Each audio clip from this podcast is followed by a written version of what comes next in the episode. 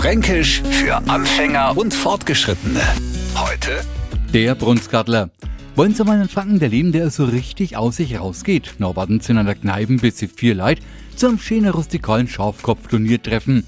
Da aber nicht bloß die Karten auf den Tisch kaut, sondern auch mit schöne derbe Begriffe um sich geschmissen. Ich zwar im Laufe des Abends mal einer einmal zum Beispiel auf die Toiletten und Etzettler wird der Brunskadler total wichtig, weil man das Spiel nicht unterbrechen will, bloß weil Anna Etzettler einmal mau.